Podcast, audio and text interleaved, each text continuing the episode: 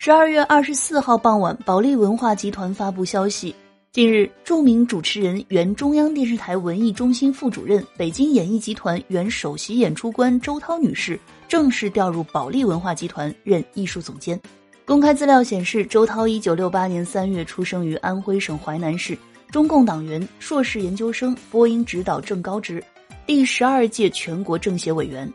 周涛早年任职于北京电视台播音部。后调入中央电视台文艺部。一九九六年至二零一一年，他连续十六年担任中央电视台春节联欢晚会主持人，并且在两百余台国家级的重要节目当中担任主持人，还担任过央视文艺中心副主任、大型节目中心副主任等职务。周涛曾经获得中国青年五四奖章、中央电视台十佳主持人、中国百家电视艺术工作等荣誉称号。二零一六年呢，周涛担任了中央电视台春节联欢晚会、元宵晚会的主持人。同年十一月，他告别央视，调入北京演艺集团担任首席演出官，直至此次履新保利文化集团。